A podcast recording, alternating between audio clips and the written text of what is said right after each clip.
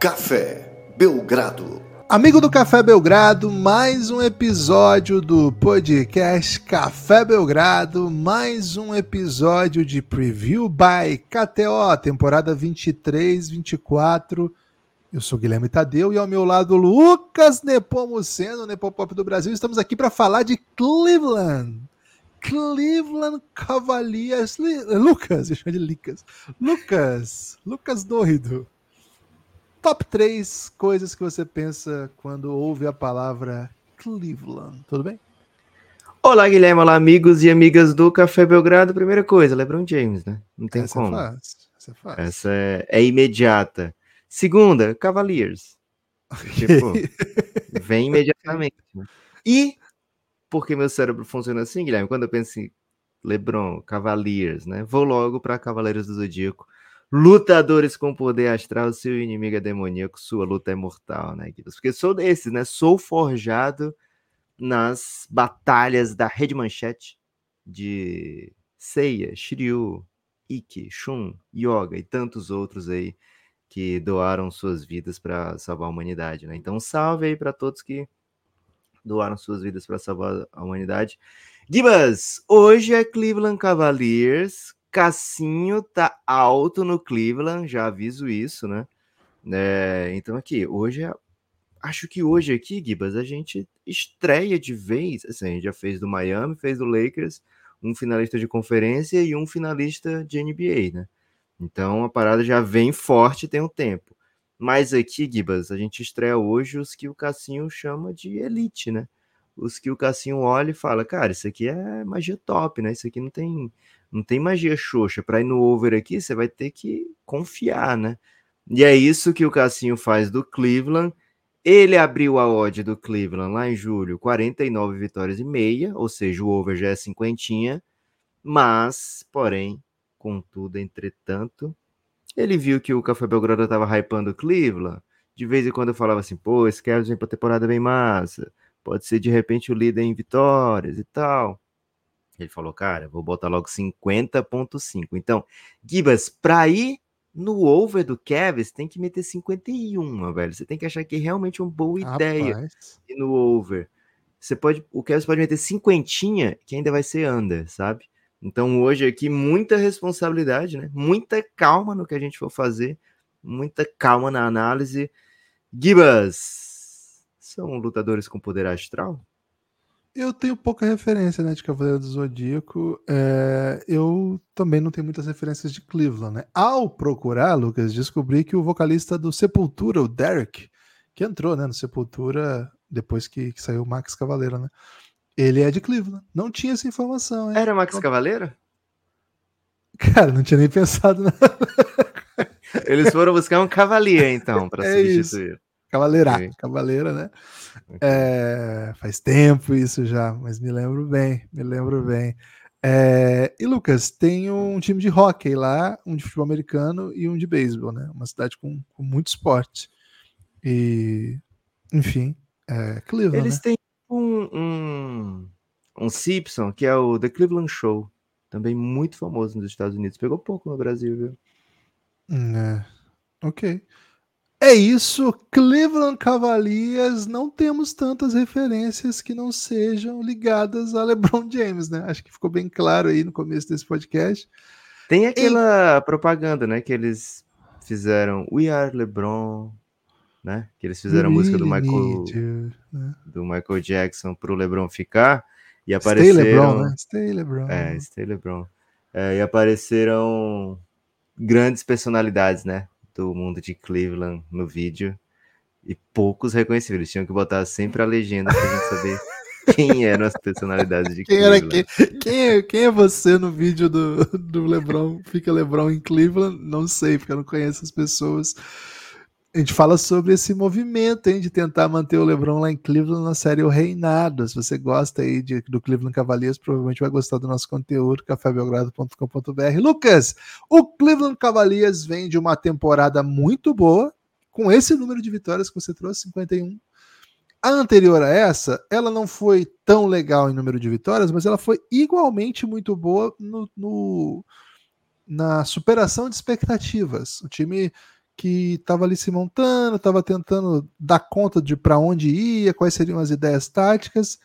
Meteu 44, JB Bickerstaff vem, portanto, prestigiado.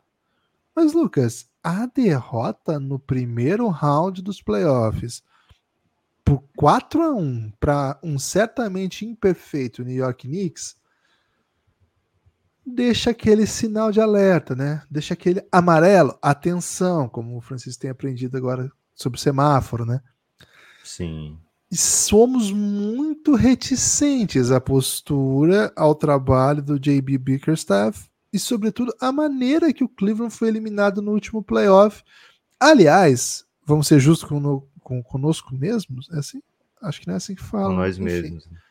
É, acho que com nós mesmos, acho que é menos, menos correto ainda. Né? Mas tudo bem também, né? Podcast, né? É, podcast pode falar errado, viu, Lucas? O, durante a temporada, a gente gravou um, um raio-x Cleveland e, cara, a gente estava preocupado. A gente dizia coisas belas do time, mas também apontava algumas dúvidas, sobretudo com relação ao ataque da equipe. E após temporada, veio dizer: bom, aquelas dúvidas que vocês tinham não eram por acaso, né? De fato, o Cleveland não conseguiu não conseguiu ir além do que esse time já tinha entregado como uma equipe que vence bastante o jogo em temporada regular. Lucas, o movimento para esse ano foi de vamos apostar no JB Bickerstaff, ele vem aí de bons trabalhos, ele é filho do nosso principal conselheiro. Vamos tentar tapar os buracos desse elenco. E a, a leitura do time foi: o que faltou para a gente ir além? O que faltou para a gente não ser eliminado pelo Knicks? Foi, ter foi, foi chutador, foi bola de três. E aí o time foi ao mercado e trouxe chutador. Será que resolve, Lucas? Ai, ai, né, Gibas? Ai, ai. Ajuda, né? Você ter espaçamento sempre vai te ajudar. Então, assim, não sou contra a ideia de trazer o Max Struz, mas ao mesmo tempo, não sei se era bem só isso, né? Ou se era exatamente isso, ou se não precisaria de mudanças mais, sabe, um corte na carne, né? É, um, a impressão que dá, Gibas, é que o JB Bickerstaff não dá no couro, sabe? Assim, ele não é, ele não vai ser apto para realizar o trabalho, né, de entregar um ataque gostoso, sabe? É, com, com as peças que tem, e a gente acha essas peças muito boas, né? Muito interessantes. Poxa, Donovan Mitchell é um dos melhores da posição. O Darius Garland tem poucos armadores dessa idade que você gostaria de ter ao invés do Darius Garland. Se é que tem, né? É... Jarrett Allen, um ótimo protetor de aro, sabe? Pode, pode te dar alternativas ofensivas, mas principalmente defensivas. Evan Mobley, um candidato aí a unicórnio, né? É um cara que vai defender, vai saber criar a partir do drible, né? vai, quem sabe, expandir o seu range, né? Vai ser uma peça tão boa defensiva, ofensivamente quanto já é defensivamente, já chega com 19 anos, né, com 20 anos na NBA, já chega defendendo como se fosse um veterano. Então, uma peça fenomenal para o JB, né? E o time é, apresenta poucas alternativas, principalmente quando mais importou, muito pobre, né? Muito pobre, conceitos assim é, muito rígidos e pouquíssima variação, pouquíssima inspiração, foi teve o seu time cerceado por Tom Thibodeau, por Josh Hart, por Mitchell Robinson, é, que não são necessariamente a elite das suas posições. Né? O Mitchell Robinson não é um pivô de elite quando você pensa nos pivôs da NBA. O Tom Thibodeau não é um técnico de elite quando você pensa nos técnicos da NBA. O Josh Hart foi para a seleção americana, mas assim, ele não é um jogador de elite, né? É, dentro do, do, universo da NBA. E foram esses caras que puniram né, o Cleveland Cavaliers. Você já esperava que o Jalen Brunson entregasse uma boa série, né? É, enfim, você esperava até mais do Julius Randle, que talvez não aconteceu. Eu tô falando você, Gibbs, as pessoas podem pensar que eu tô falando você, Gibbs, porque to torceria pro Knicks eventualmente, né? Eu tô falando você de maneira geral, né? Você, qualquer pessoa. Você não esperava, né, que o Knicks fosse necessariamente é favorito. É porque eu não espero nada do Knicks nunca, né? Tem isso também. É um, é um não espera. Muita gente, não tô dizendo você, né? Mas muita gente assim, não espera, mas torce, sabe? Eu não tô Ah, esperando, mas sim, tô claro. torcendo para que aconteça. Não, sabe? não é isso que eu tô falando. né? Eu não espero no sentido de não acho que vai dar certo. Isso.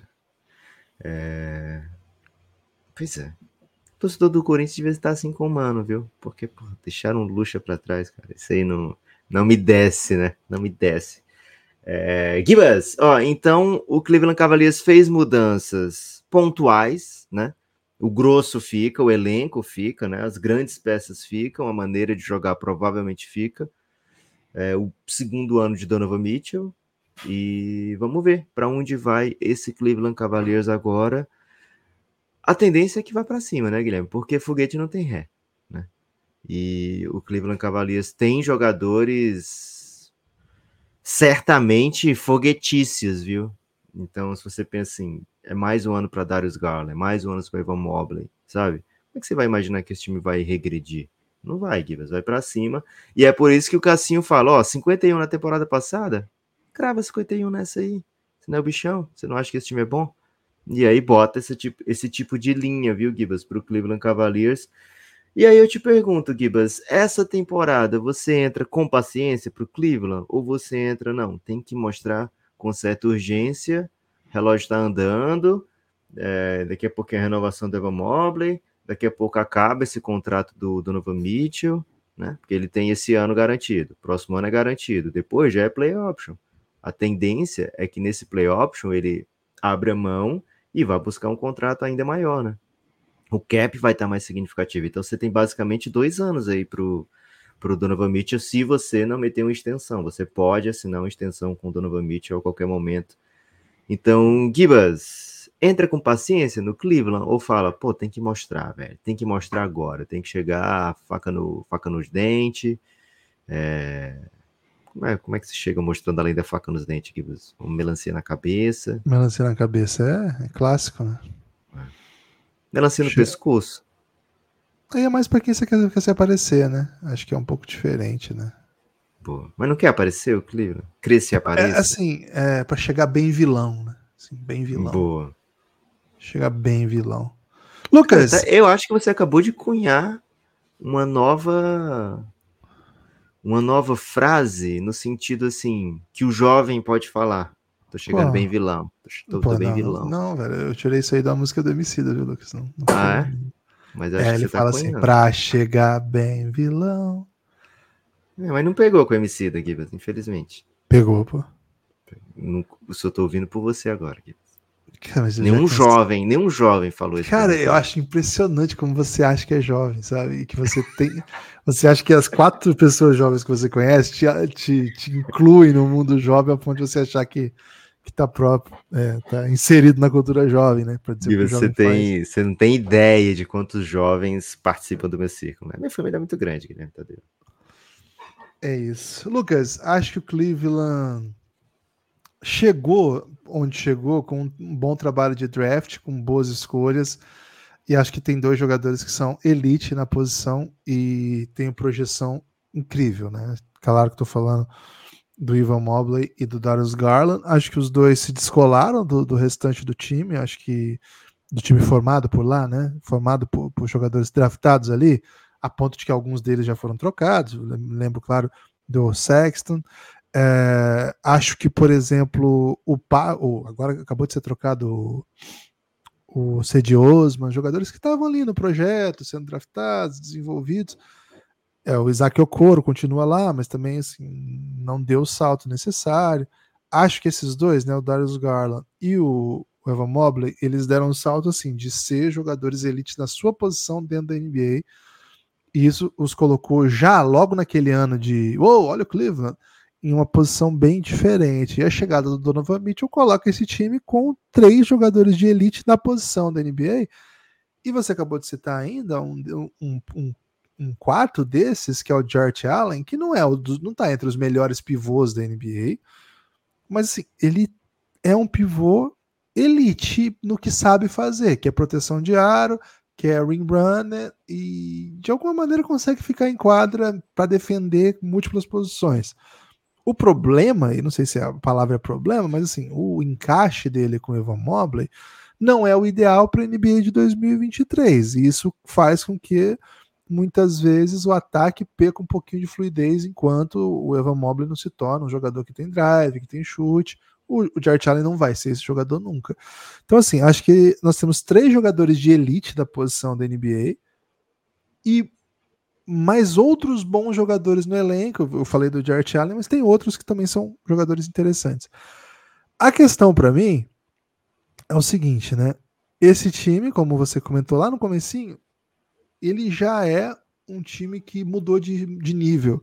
A conversa já está começando com 50 vitórias. Abaixo disso já não é uma, uma temporada que atingiu a expectativa.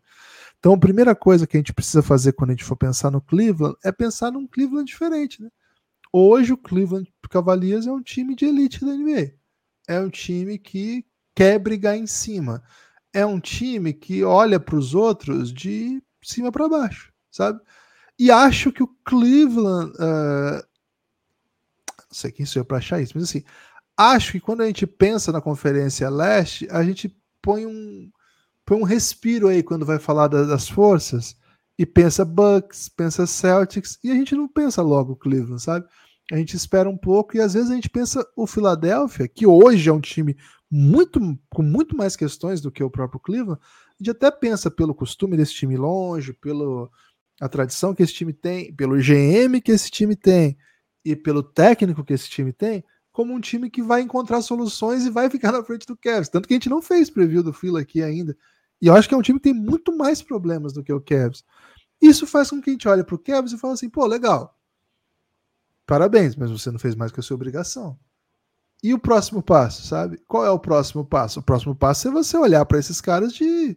Pô, eu, eu, sou melhor do que o Boston. Eu sou melhor do que é, o Bucks. Pô, o Bucks acabou de trazer o Damian Lillard. Ok, mas eu tenho o Garland, tenho o Mobley, eu tenho o Donovan Mitchell, eu tenho um monte de bom jogador aqui. Eles são jovens, eles têm potencial de evolução. Acho que ainda não, não chegou a esse ponto e acho que tem muito a ver com o modelo de trabalho mesmo do Cavs, né? É um time construído meio nas oportunidades, com boas ideias, mas que taticamente é bastante precário.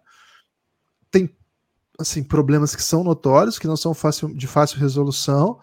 E acho que a, a aposta aqui por, por, por chutadores, acho que resolve algumas coisas, né? Eu me lembro no, no jogo de, de decisão, né? No jogo que o, que o Cleves, que o Cleves foi eliminado, cara, o time mal chutava, né? time não, o time foi jogar um, um, basquete de anos 1990 contra o Knicks, tudo que o Knicks queria, né? você tem uma ideia, Lucas? Donovan Mitchell não matou nenhuma bola de três no jogo da eliminação. É, o resto do time, o Jarrett Allen não chutou, claro, Carlos Lever 2 de 6, Ced Osman 1 de 4, Isaac Okoro ficando em quadra mil horas e chutou 1 de 5, né? Chutou 20%, provavelmente absolutamente livre, né? Assim, então tem que chutar mesmo.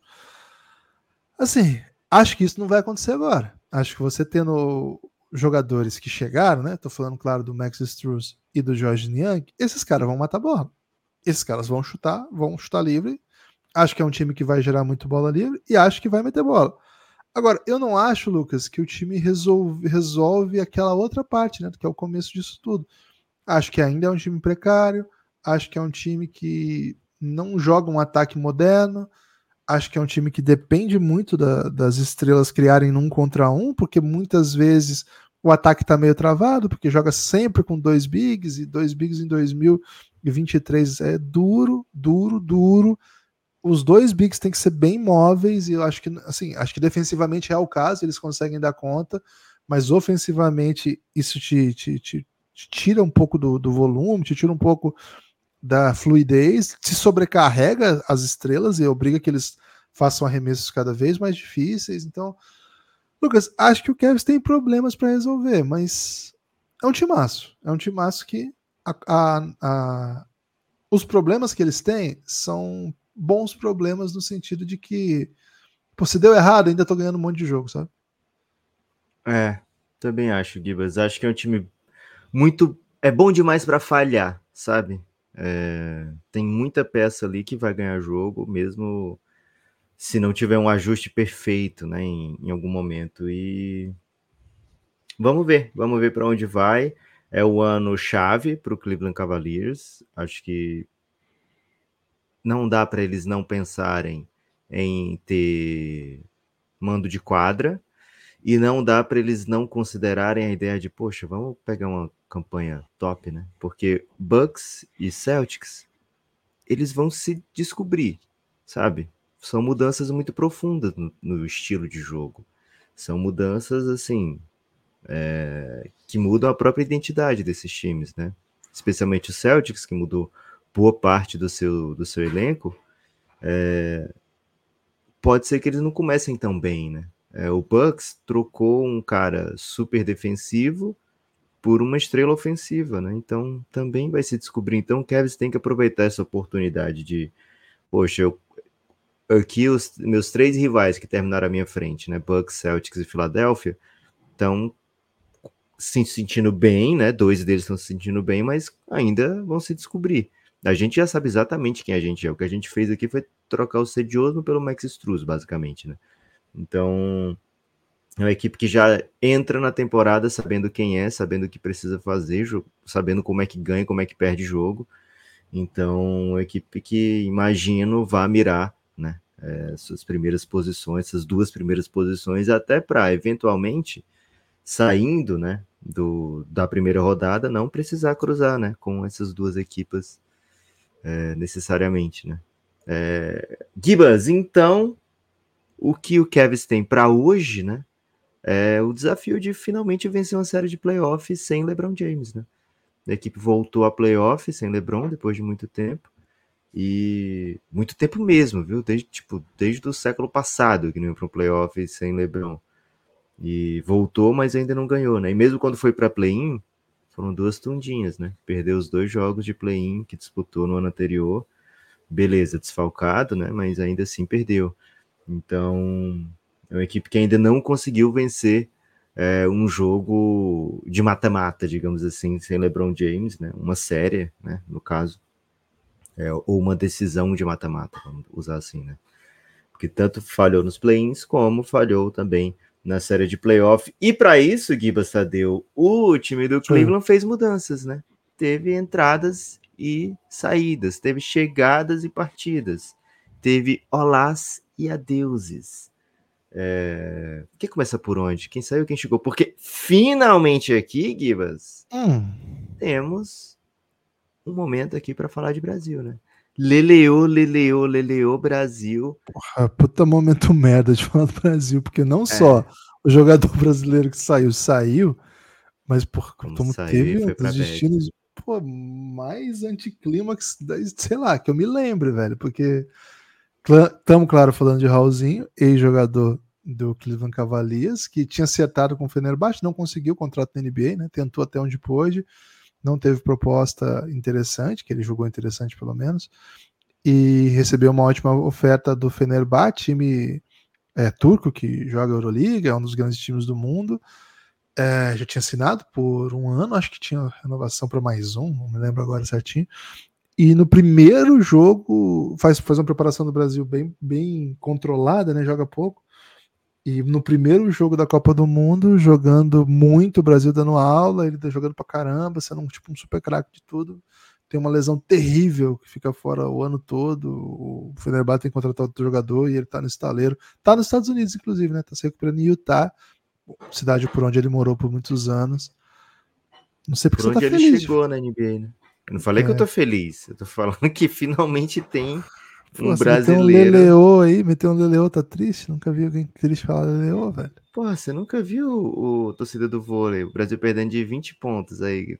Leleô, Leleô, Brasil. Tem várias vezes isso. Nunca você não vi, tá acompanhando não. o vôlei, como você diz acompanhar aqui. Nunca vi, Lucas. Perdão. Ok.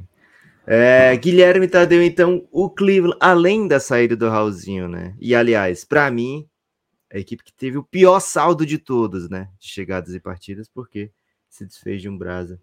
Né? Saiu também Cedi Osman, Lamar Stevens, Robin Lopes e o Mamadi Diakite. É... Não necessariamente jogadores insubstituíveis, mas ainda assim, péssimo saldo hajasse o que houvesse, né, de chegadas, a não ser que tivessem trazido um outro Brasa, né?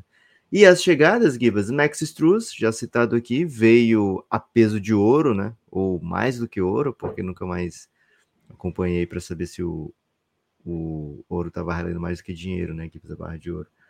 Mas o dólar está valorizado, né? Então, 14 milhões de dólares ao ano provavelmente está valendo mais do que uma barra de ouro. Então, Max Struz chega, chega também George Niang, esse chutador, chutador, né? O Max Struz ainda fala assim, poxa, é um cara de movimentação, né? Um cara, sabe, que vai te entregar uma coisa ou outra.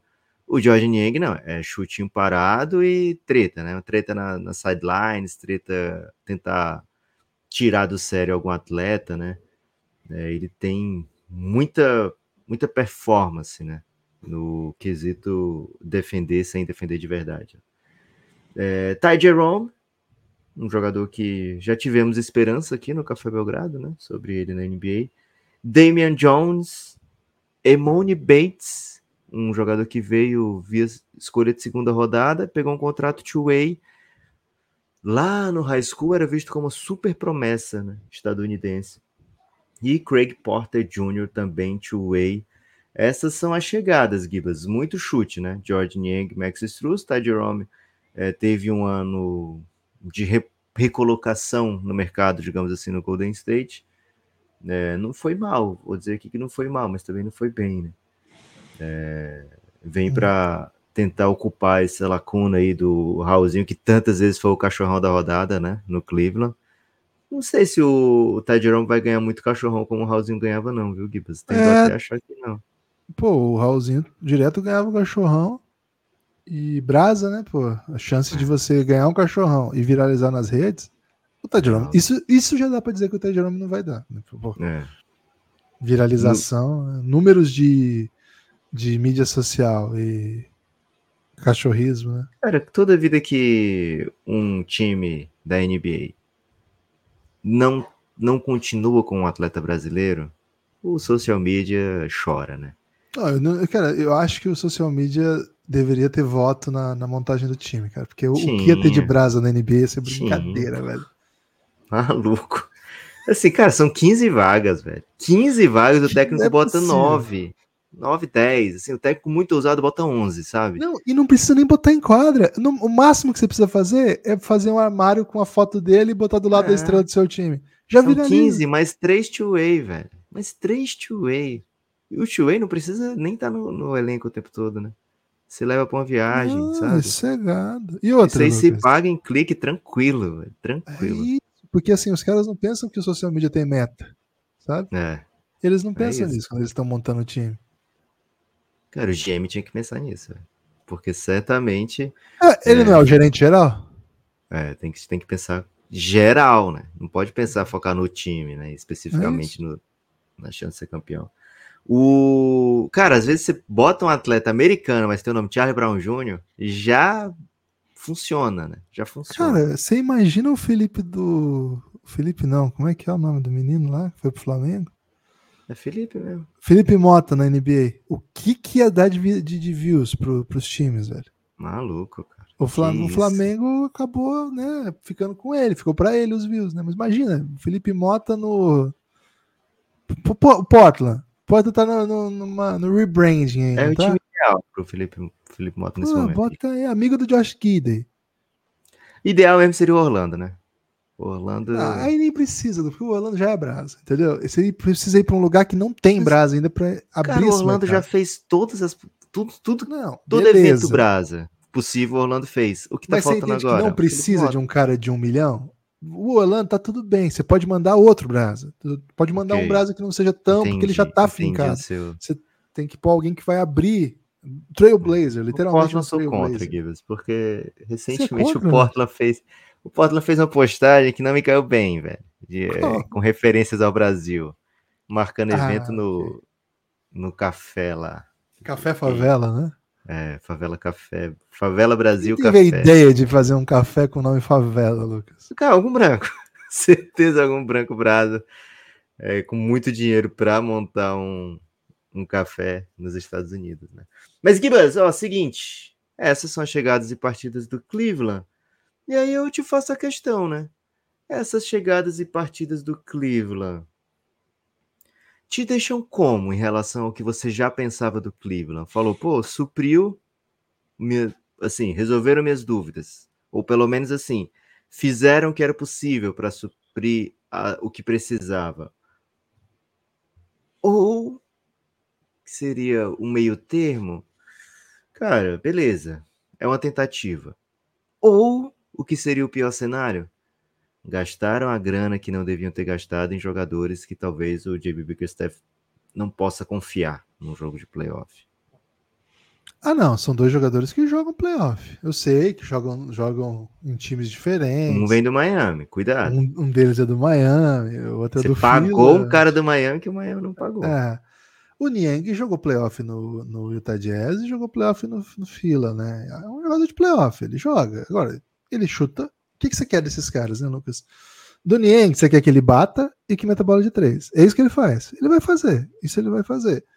O Max Struz, claro, cara, é difícil que ele seja o que ele foi no Miami. Ele não vai ser porque o Miami ele tem a, uma água lá que os caras viram estrelas, né? O, você já trouxe aqui o segredo, né? O, o Miami pega os caras e leva no shopping para comprar o livro do cavalo, né? Agora, o são dois bons jogadores se, se existia o que fazer melhor com esse dinheiro, pô, com certeza. Com certeza você não quer gastar. Quantos milhões que eles estão gastando nos dois somados? Dá. Cara, dá uns 20, não é? Dá é 14 mais, o Max Struz e o Niang é 8,800. É, 22, 23 milhões. Você não quer gastar 23 milhões em dois caras que talvez não sejam NBA legit, assim, sabe? Estão NBA legit, mas assim, é 23 milhões. Então, assim, é a melhor coisa possível que você poderia fazer? Não, não acho. Mas o time teve uma radiografia muito clara, precisa de chutador. Quem que você tem aí no mercado de chutador? Acho que eles pegaram dois chutadores, dois chutadores que ficam em quadra. O Max Struz não é exatamente um chutador original, ele vira um chutador, né? Ele não era um chutador óbvio, ele não chega na NBA por causa do seu chute mas ele acaba se tornando um bom chutador e vira um, um bom chutador NBA muito alto, consegue jogar fora da bola. Cara, o time precisa de jogadores que defendam e que joguem fora da bola. Os dois conseguiram fazer isso em série de playoff recente, ainda com problemas aqui e ali. Não é a melhor coisa do mundo, Lucas, mas eu entendo. O que eu não entendo é, é a, são movimentos que, que, de certa maneira, esse tipo de movimento é uma aposta no trabalho do JB Bickerstaff. Esse é um, um, uma leitura assim. O problema não é o trabalho, o problema é faltou um ajuste ou outro nesse elenco aqui. E na minha opinião, o time deveria ir em outra direção, com outro tipo de técnico, e investir essa grana toda num 4 dinâmico, que defenda múltiplas posições e que, que jogue, chuta, cria, cria o próprio arremesso. Você acha que ele devia ter tentado pedir Washington? Ah, não sei se esse é o nome, viu, Lucas? Mas talvez assim, os movimentos ter, teriam que ser mais casados com um tipo de jogo. Eu gosto do PJ Washington, mas assim, não acho que. Acho que ele daria uma quebrada, porque assim, é um big que chuta. E ter um para uhum. rodar com Mobley e. Precisa, precisa. Mas eu acho que, por exemplo, quando eles pensam nesses jogadores, acho que eles vão fazer minutos de quatro. O Nian com certeza, o Struz também, assim, algumas é. situações em que jogue esses Mas dois. não são big, né? Eles são. Não são. Eles chutam. Então, acho que o time deveria ter ido mais nessa direção. É, e isso implicaria um técnico que acredita na posição 4 diferente de dois pivôs. Então o que me preocupa é mais o, o, o que significa esse movimento, sabe? Mas vamos, vamos ser justos assim, assim. Você acha que o medo de perder tira a vontade de ganhar? não, não acho que, acho não? que não. É, acho que o JB Bickerstaff ele tem motivos para estar para tá, para tá prestigiado no sentido de ter entregue uma, uma refundação desse time não tem muito a ver com a exuberância tática das escolhas dele, mas tem a ver com o trabalho que ele faz, com como ele desenvolve seus jogadores, com como ele dá espaço, como ele dá moral para os caras. Então, de alguma maneira, faz sentido que eles dobrem a aposta. Eu faria isso? Eu gosto da ideia? A princípio, não. Mas isso é, isso garante, pelo menos, Lucas, que o time continue competitivo. Não é um, não é um movimento muito arriscado, né? É um... O time tinha esse 4 lá, tinha o Laurie Markkinen, que é um dos melhores dessa posição. Ele é um 4 que abre, mas aí apareceu essa oportunidade do Novamente e você acabou perdendo. Só que ele tinha esse 4 lá, o que, que ele fazia com ele, Lucas? Botava, Botava na 3 e jogava com dois pivôs. Então, ele não acredita. E assim, o Jazz, o Jazz achou massa, né? Que talvez eles façam isso também. Não sei. Mas se fizer, vai fazer com o Olinick, vai fazer com, sei lá, com caras que chutam, né? Não vai fazer com dois que não chutam em quadra, né? Tipo, dois que não chutam e o Lowry. Acho que eles começaram com o John Collins, Kessler e Markkanen, foi? Já, primeiro jogo. É, vamos ver. Mas o John Collins tem chute, né? Você acha que a palavra impossível foi inventada para ser desafiada, Guilherme? Não, não acho não. Então, acho que ela foi inventada como. Quando inventaram o possível, já inventaram o impossível, né? Okay. Que traz consigo aí o... a negação, né? Então, Lucas, acho que o, o Kevin fez o que podia para seguir a trajetória de um time que acredita no que acredita, sabe? Não acho que, que o problema tenha sido a escolha. Cara, a escolha é do jeito que o time pensa. O time, o time do Kevin pensa basquete desse jeitinho aí. É o pacote. É, e o, o JB Biggerstaff, ele é uma. Ele é um, um líder tático de uma ideia que não passa só por ele, passa pelo front office, passa pela comissão técnica. E, e é ver o que, que isso vai dar, né? O time tem peças interessantes, mas vai jogar desse jeitinho mesmo. É. Tenho certeza, Gibbs, que o Kobe Altman, né? que é o GM do, do Cavs, ele manda figurinhas com frases do tipo ter sucesso é estar em paz com as nossas escolhas, né? O Cavs tem tem que estar em paz com as escolhas que fez, assim, foram contratos longos, não só grandes, mas longos. É diferente do que fez o Pacers. O Pacers meteu uma caixa no Bruce Brown, mas falou assim, ó, é um ano, e depois é team option. Né? Tô te dando aqui 22 milhões esse ano, ano que vem é 22 também, mas é team option. É diferente do que fez o, o Houston com o Jock Landale, né, que meteu 8 milhões quando o Suns estava oferecendo o mínimo para ele, ele ia ficar pelo mínimo. E aí o Houston falou: "Não, te dou aqui 8, velho, vem para cá". Só que é um ano só, sabe? Deu, deu, não deu, não deu. Então, são essas escolhas, né, de curto prazo que muitas equipes fizeram.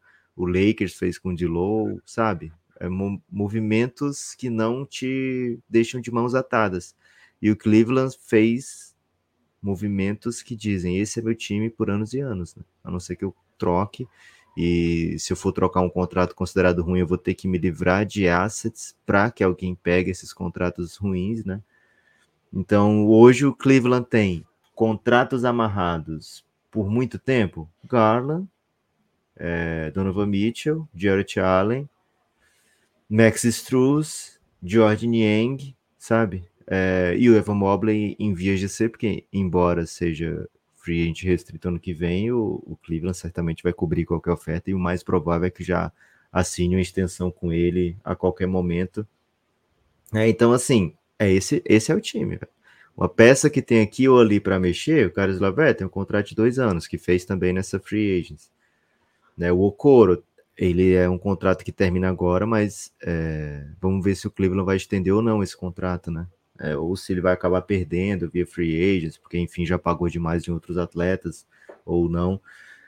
Vamos dar uma olhadinha na rotação, Gibbs, porque tem um detalhe importante, a gente não falou até agora, mas o Rick Rubio, né? Ele faz parte desse elenco, não se apresentou para o Media Day, não jogou o Mundial pela Espanha, não está no training camp do Cleveland Cavaliers porque tem, está se recuperando, né, com, de problemas pessoais, né? Ele tem, ele pediu é, dispensa da seleção e pediu afastamento do Cleveland também. O Kobe Altman, que é o GM, falou que não conversou com o Rubio até agora nada no sentido de uma aposentadoria. É, então, assim, a expectativa do Cleveland é deixar o Rick Rubio usar o tempo que precisar, mas eventualmente voltar, se ele se sentir disposto a voltar, o contrato do Rubio tem, além dessa temporada, mais uma temporada. É... Então, assim, é um buraco no elenco, porque ele seria o armador reserva desse time. Ele já mostrou que é muito bom ao lado do Donovan Mitchell, ele já mostrou que é muito bom com o elenco jovem, então é, a tendência é que ele fizesse um ótimo, tivesse um ótimo papel dentro do Cleveland Cavaliers, mas vamos tratar aqui da rotação como se ele não estivesse lá, porque ele de fato não vai começar a temporada lá. E não sabemos se eventualmente ele volta ou não. A gente torce muito pelo Rubio desde que ele entrou na NBA é, e vai continuar torcendo, né? Mas, especialmente para que ele se recupere plenamente. Né? Então, Gibas, é Garland, é Donovan Mitchell, é Mobley, é Jarrett Allen, esses quatro aí são óbvios. E aí, fechando o quinteto, costumava ser algum nome entre Caris Level, Coro, é, Lamar Stevens, sabe? É o Cedi Osman, mas pelo que foi pago, a gente imagina aqui que vem o Max Struz, né? Fechando esse, esse quinteto titular. Ou você pensa diferente? Ah, acho que sim, acho que é, acho que é Struz, né? É, acho que faz sentido, inclusive. É um, é um, é bom complemento, é um, é um jogador para bastante minutos. É... O, o, depth chart aqui, né? O, a rotação do, do Cavs, ela, ela não, ela não é exatamente profunda, né, Lucas? Ela tem bons jogadores ali no quinteto inicial. A gente falou muito isso do Boston, a gente não falou ainda aqui, né? Mas a gente comenta muito isso lá na troca. É, mas é um pouco a realidade de, um, de uma liga que está mais equilibrada, né? Tem muitos times de ponta, né? Então, assim, você conseguir um elenco desse de para colocar time titular é um, é um, bom time, né? O, é um ótimo time. É, um time de elite, um time que tem jogadores de elite em três posições, um ótimo especialista na cinco e um bom jogador que acaba de jogar final de NBA na três. Então, acho que é um, que é um bom time. Garland, Mitchell, Struz, Mobley e Jarrett Allen, time muito alto, né? Time bem alto, assim, time que, que vai rebotear legal, vai correr bem, acho que defensivamente vai conseguir se impor, tem boa proteção, consegue pressionar porque foi o melhor time defensivo da NBA, né? Foi o melhor é. defensive rating. É, foi o último em pace. É, é, normal quando você tem caras, né, que são tão grandões. E o offensive rating não é tão prejudicado porque ele tem ótimos criadores, né? Você mesmo chegando devagar no ataque ou criando com muitos dribles, você tem Darius Garland, você tem Donovan Mitchell que provavelmente vão conseguir bons arremessos para você. Então, a, o ataque do Cleveland também foi top 10 da, da, temporada, né? Foi o nono em ataque, melhor defesa, segunda em net rating, é, que seria a, o diferencial entre ataque e defesa, né? Foi o segundo melhor time da NBA. É, para os números do Cleveland, isso é curioso, Guilherme. Para os números do Cleveland, de net rating, de ataque, de defesa, a campanha poderia ter sido, ou deveria ter sido, os números esperavam que a campanha do Cleveland fosse de 55 vitórias. O que mostra que o Cleveland deixou muita vitória pelo caminho, porque ou não soube fechar jogo, ou problemas, assim, sabe? Condução de reta final de jogo, mas o Cleveland, de maneira geral, tem um time é, jogou mais bola do que 51 vitórias. Dá para dizer dessa maneira, né? Até porque teve seus atletas toda à disposição, né? O Donovan Mitchell jogou quase 70 jogos, o Mobley jogou quase 80, Garland jogou também quase 70, Jared Allen quase 70, o banco inteiro, basicamente ninguém perdeu o jogo por estar tá machucado, né? Então foi um elenco que jogou a temporada inteira e muitos jogadores de qualidade. Agora, tirando esses cinco, Gibas, quais são os jogadores que você, pá, olho fechado, confia que vai estar na rotação? É... Para começar, certeza, né? É, para começar, por exemplo, um cara que jogou muitos minutos nos playoffs foi o Cedi Osman e não vai jogar, né? Tá fora. Então, esses minutos dele provavelmente recaem sobre o Max Struz e o Niang, né? Assim, esses minutos, ele vai ser alguns minutos que ele vai, vai, vai ser ocupados aí. Acho que o Carlos Lever, com certeza, é um, é um, é um cara que vai que vai ter tá na rotação. Esses dois que chegaram, é, um deles já tá titular, né? Então, Carlos Lever, Niang, cara, o Coro. Você falou que o, o Bickerstaff não, não, não, tinha cara de que dava no couro, né? Mas vai ter que ser, a, vai ter que jogar, vai ter que dar o couro. É... Aí a gente tem que pensar. Cara, é um time pobre, né, Lucas? É um time. É, especialmente com a ausência do. Se o Rubio tá aqui comandando essa segunda unidade, a gente tem outra cara, né? De segunda unidade. Mas ele não, não tá. O Rubio, o Rubio não tá bem. O Rubio, Rubio é. nas vésperas do Mundial, deu uma. fez uma pedido de dispensa alegando questões de saúde mental. E desde então, ninguém sabe do Rubio. O que existe são declarações de solidariedade, inclusive do Cleveland, né? Que falou assim, recentemente que pensava no pensava no Rubio como parte da, da organização, mas que não podia fazer planos a partir de né, uma coisa um pouco nessa linha, não me lembro agora textualmente, mas que as portas estariam abertas, coisas assim. Então, não tem. E assim, o Rubio, o Rubio, por enquanto, é um jogador que a gente não, não conhece, né? não sabe que jogador vai ser no momento. Né? Então, vamos pensar isso. E aí entra aquela turma do, do Cleveland, né? O Dean Way. É... Tem a volta do Tristan Thompson, que é da casa, acho que vai, vai acabar jogando. Damian Jones chegou, chegou, né? É um jogador que tem algumas coisas já na carreira, acho que pode Ty Jerome vai ter que jogar, Gibbs. O que, que, a gente acha do Ty Jerome, Lucas? Você que é um Ty Jerome specialist. Cara, o que a gente sabe do Ty Jerome é o seguinte: é, muitos times, passou por muitos times.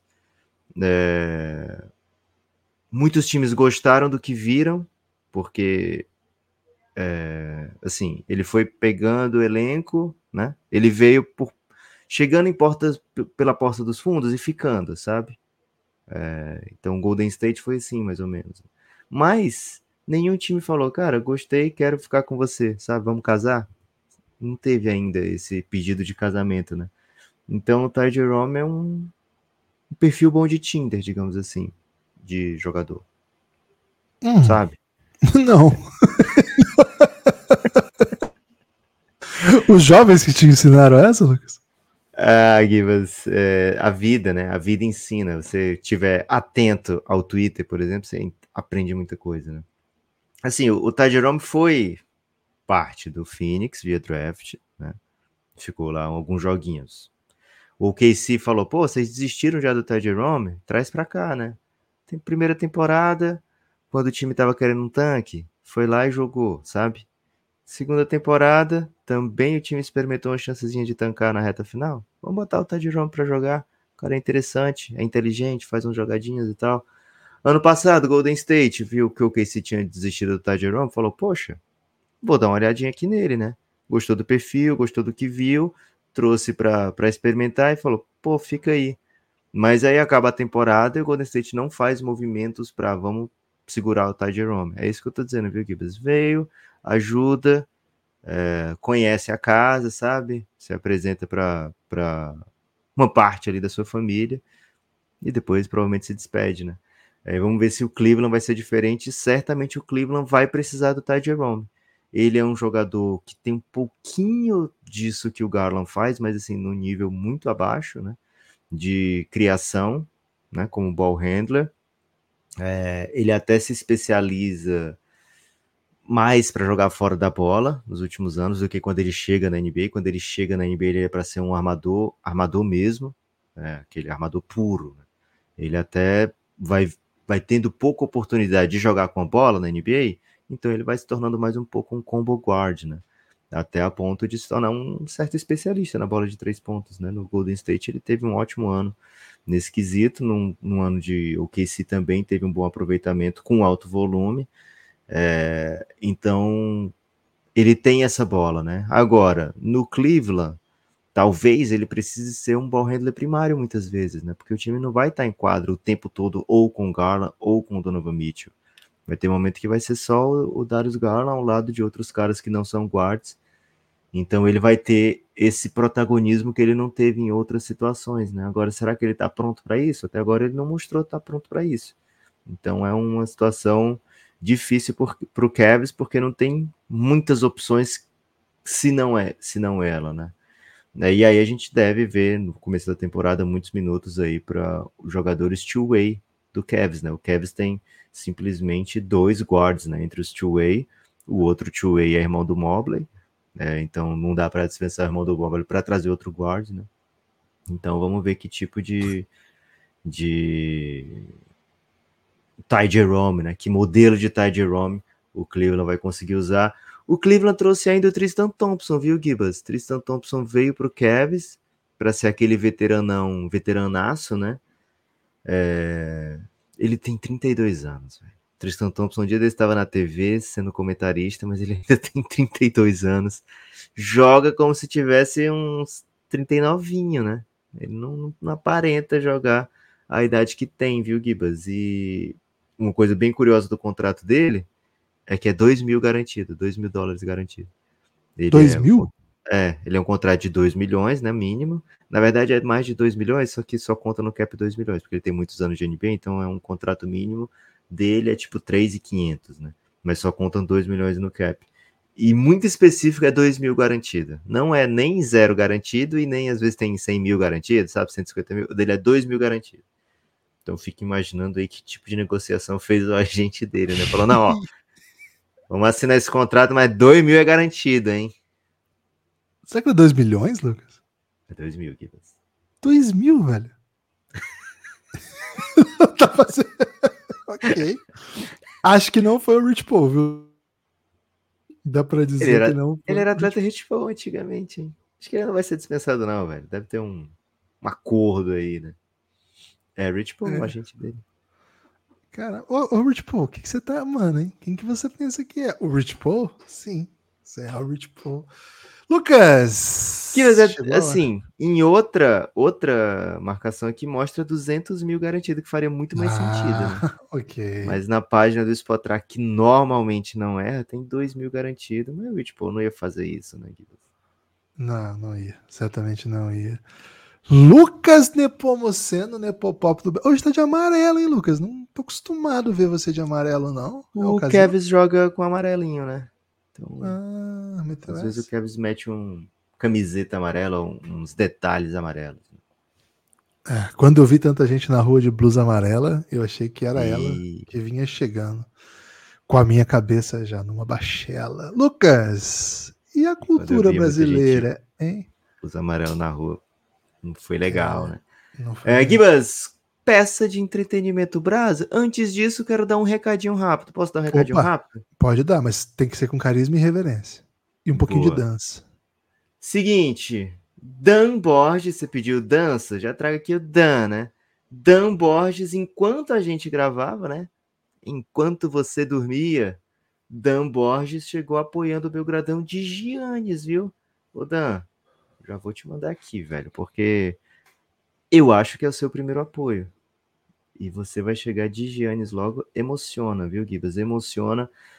É, o que é o Giannis, né? O grupo do Telegram do Café Belgrado para apoiadores insider.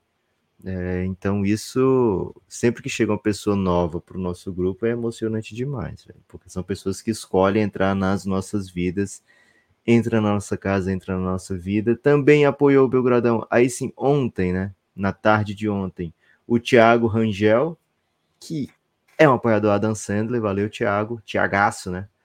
E, eh, esses são apoiadores que vão ter acesso ao conteúdo exclusivo do Café Belgrado, cafébelgrado.com.br. É a página do Belgradão na Aurelo. E lá você bota assim, fazer parte, né? Você já entra na comunidade, já pode receber, é, ler os vídeos do. Oh, desculpa. Ler os textos, as newsletters do Belgradão, né? Recebe em casa newsletter. Você está com um projeto aí de fazer newsletter para apoiador também, eventualmente vai ter.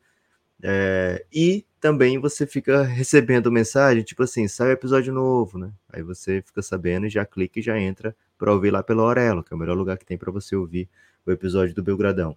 E tem o episódio apoiar, né? O episódio não, o botão de apoiar. E aí você apoia e aí sim, você efetivamente faz a diferença para o projeto Café Belgrado, né? Então, cafébelgrado.com.br se torna apoiador, você ajuda muito o Belgradão, mais do que você imagina, viu? Gibas! Peça de entretenimento brasileira, cara. Hum, Essa foi difícil, viu? Essa Foi foi, difícil? difícil, só decidi mesmo. Bati o martelo, né, durante o episódio. E é uma música, só que é uma música com uma pegadinha. É uma música. é uma música. A É uma música vai música. ser A música do. Tá. Isso, a música, né? Que é Eu e Você Sempre. Eu e Você Sempre, é como você sabe, é aquela do Barraco dos Sabores. Fala as caras do Barraco dos você Ah, matava na hora. Caraca. É. Logo, sabia. logo assim, né? Que puder, vou telefonar por enquanto tá doendo. É, por quê, né? Porque, cara, desde que o, o Lebron saiu, o barraco desabou. Assim, desde a outra vez que ele saiu também, né? O barraco do Kevin sem o Lebron não fica em pé. É desabado o tempo todo. E tem essa, essa parada, né? O, é, encontrei o anel que você esqueceu, né? O Lebron não esqueceu o anel de campeão, mas o, o Kevin certamente olha pro anel que ficou lá, né? graças ao LeBron, né? É, e tem, tem isso, né? O, o Kevin sem o LeBron procura sua identidade. O Kevin sem o LeBron procura vencer uma série de playoff. Procurava chegar em playoff, chegou, né? Agora procura vencer uma série de playoff. Então, assim, ao mesmo tempo que essa música fala que é difícil é, a vida sem o LeBron, né? É, e que, inclusive, o Kevs espera que o LeBron possa ter felicidade, né? O LeBron já foi campeão depois do Kevs, né? Inclusive, nas duas vezes depois do Kevs, foi campeão. É... Tem, esse, tem esse lado, né? Só que essa música também representa, Gibas, a chegada do Jorge Aragão como um artista de ponta.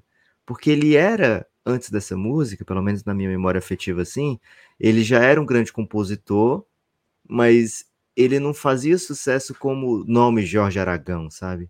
Essa música deixa o Jorge Aragão com uma, um tamanho diferente. Dá um tamanho diferente para o Jorge Aragão. E, e, assim, ele aparece já com Barba Grisalha, né? Ele já aparece tendo rodado muito, né? E é mais ou menos o que o Kevin tenta fazer. Já rodou muito, né? Já rodou muito, mas agora tenta finalmente ser é, ter essa carreira, digamos, solo, sem o LeBron, né? Então é um pouco difícil que essa música é representar o Kevin a partir dessa música, porque tem um, a letra da música que diz uma coisa, mas tem o que representa essa música que diz outra coisa, é um pouco paradoxal, né? E o Kevs é um pouco paradoxal em todos os aspectos para mim. Para mim é um over que eu maceto sem dó, 51 vitórias para o Kevs. É um hum. timaço. Agora também é paradoxal tanto que eu não acredito no trabalho do JB Bickerstaff, sabe?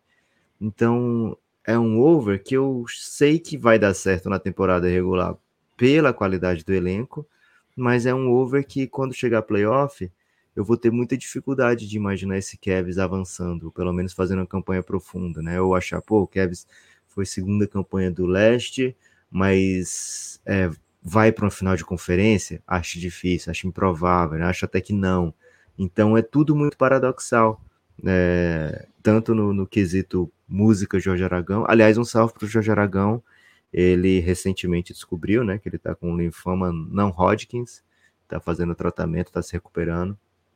É, inclusive deu no Fantástico essa notícia, né? Fazendo uma ligação entre as duas, duas últimas peças de entretenimento que eu trouxe aqui para pro, a série de previews.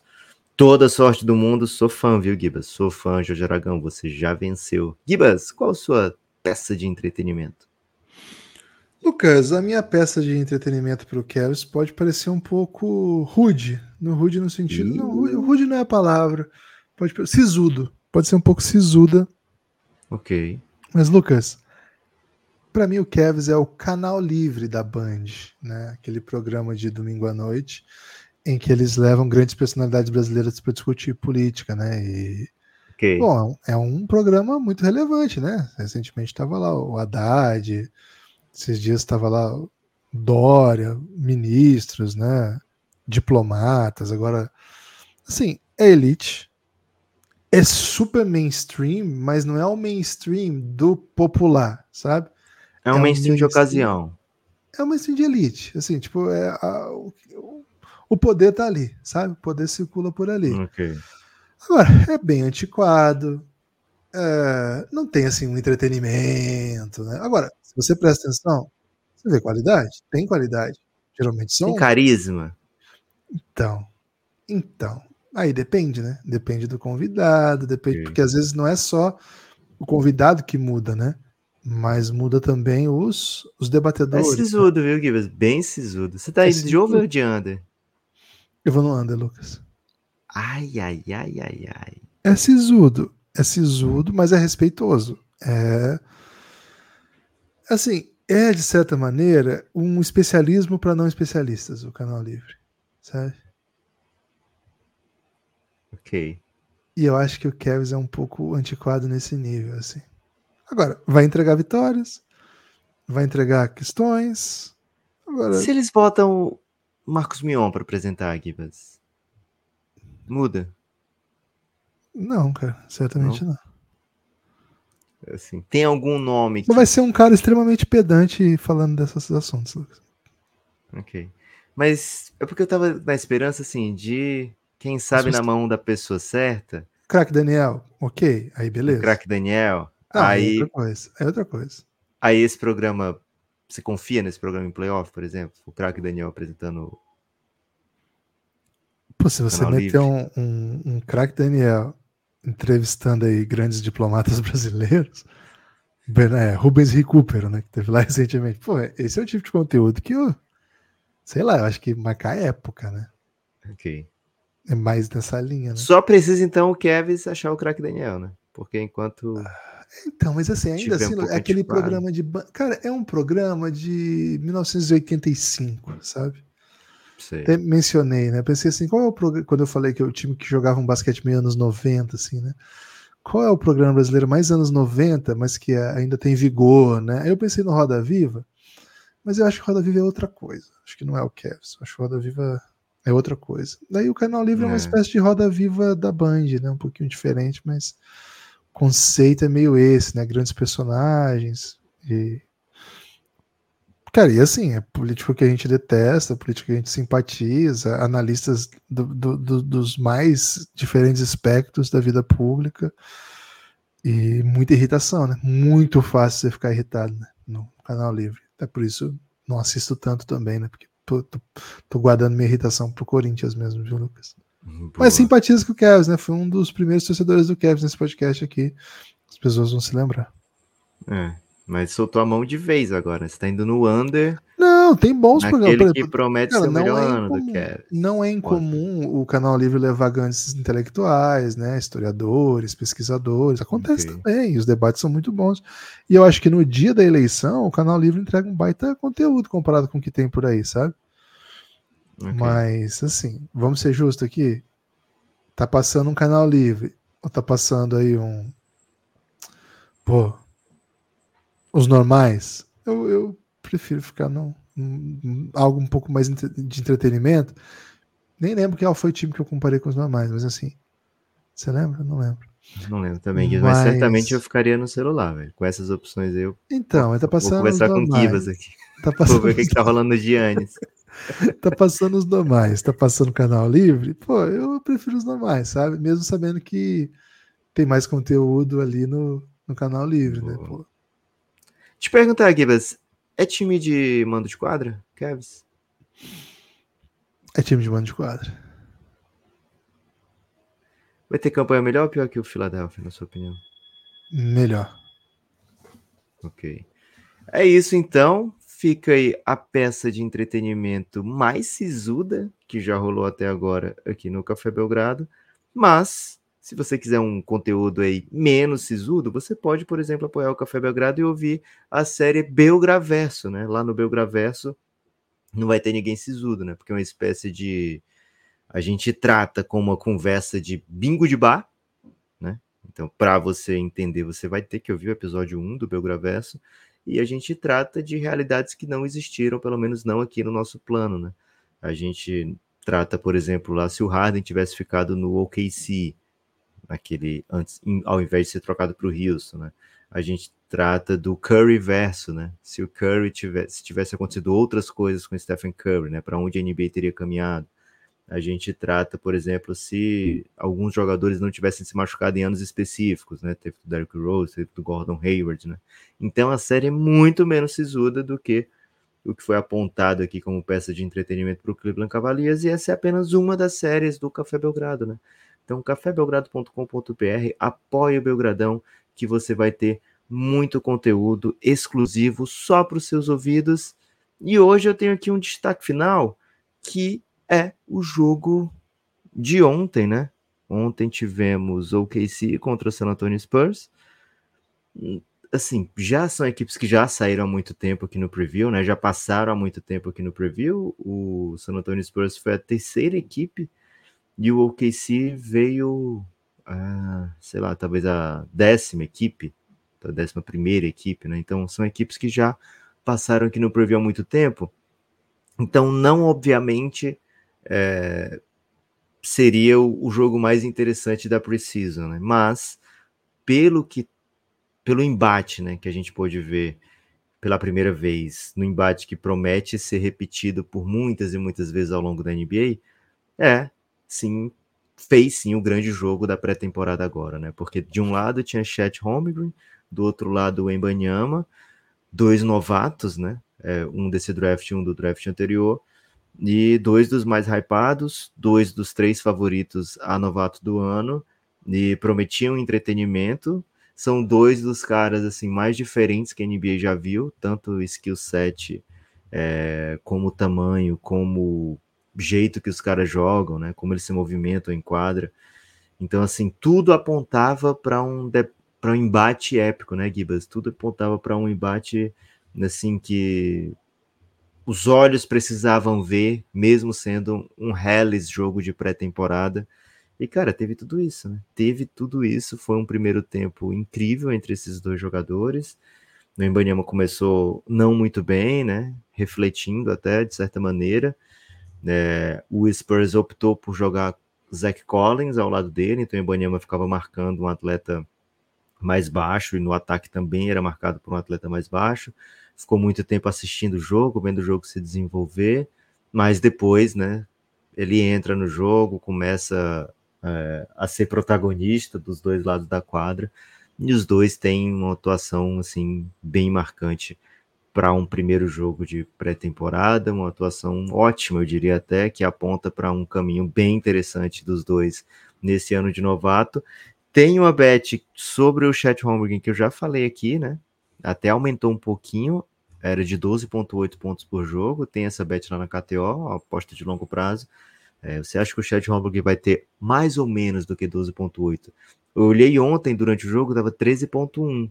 Não sei se ao final do jogo já o Cassinho já foi lá ajustar de novo, né? Mas é uma bet que certamente vale a pena ver, porque é um cara que pontua de muitas maneiras, né, Gibas? Então, assim, foi só um jogo de pré-temporada, mas certamente válido do meu destaque final, porque foi um jogo que vai ficar na memória. Assim, na minha memória já ficou, né? É, e certamente ficou o gostinho de quero mais, né? E teve até, Gibas, já shade, né? Porque teve uma jogada que o Embanyama ele faz uma jogada que consegue um end one, que no processo de conseguir o end one em cima do Chat Holmgren, ele acerta a cabeça na mandíbula do Chat Holmgren, e o Holmgren comenta né, nessa jogada no Instagram dizendo o seguinte, realmente é imparável uma jogada em que você dá uma cabeçada no adversário, né? Muito imparável. É, ou seja, Gibas, rivalidade, né? Skinny high, é, Rivalry, né? É isso que estão chamando. Cara, a rivalidade dos magrinhos gigantes, né? Muito, muito interessante. Tem algum apelido já essa rivalidade? Rivalidade dos magrinhos parece excelente, Será? Então, então mais carismática, assim? Que, que conecte animais enormes, magros e muito predadores, assim. Notáveis predadores gigantes e magros. Vocês que são. Você gosta de rinha de animal, Givas? É isso? Você defende? Não, não até pelo contrário, né? Sou, sou contra, né? É... Seguinte, meu destaque final. Você assistiu Godzilla contra King Kong? Cara, até, até tentei, porque o Francisco estava na vibe de curtir, né? Pô, mas é muito violento e os raios para todos os lados e tal, né? Eu achei que ia ser uma coisa mais distante, né? Mas é um pouco brutal, assim. Daí eu não assisti, não. Por conta própria, não. Por conta própria, não. Não é o tipo de. Também não assisti. Não, não é. Por conta própria, eu assisti. Na minha cabeça, deve ser uma luta fácil pro Godzilla, velho. Acho que sim. Ah, ontem, Lucas, eu acabou a NBA e eu pô, tava meio transtornado de, de informações, né? E eu falei, pô, não tem nenhum esportezinho mais passando.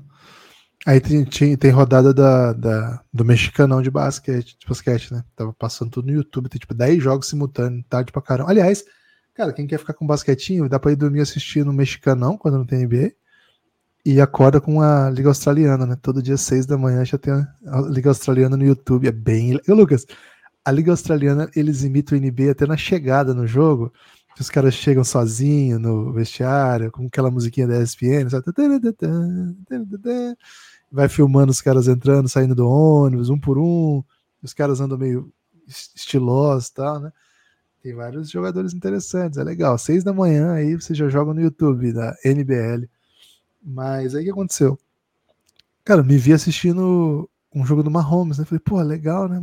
Aí demorei uns três minutos pra entender que era um VT, né? Não tava tendo o jogo do Mahomes, né? Eu ah, mas vendo... se você não viu. É, pô, mas ver um VT é o tipo de coisa que tipo, a gente dá risada, né? Quando a gente fala, pô, os caras estão vendo o jogo do passado aí, como se fosse ao vivo, né?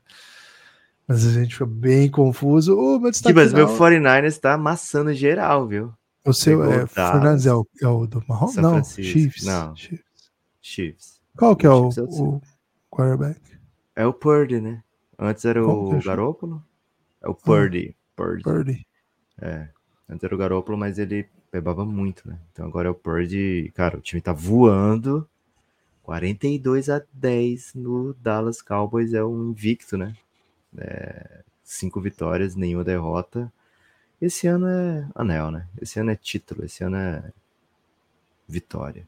Super o Meu, o meu convite, Lucas, é para que as pessoas. O convite é... final.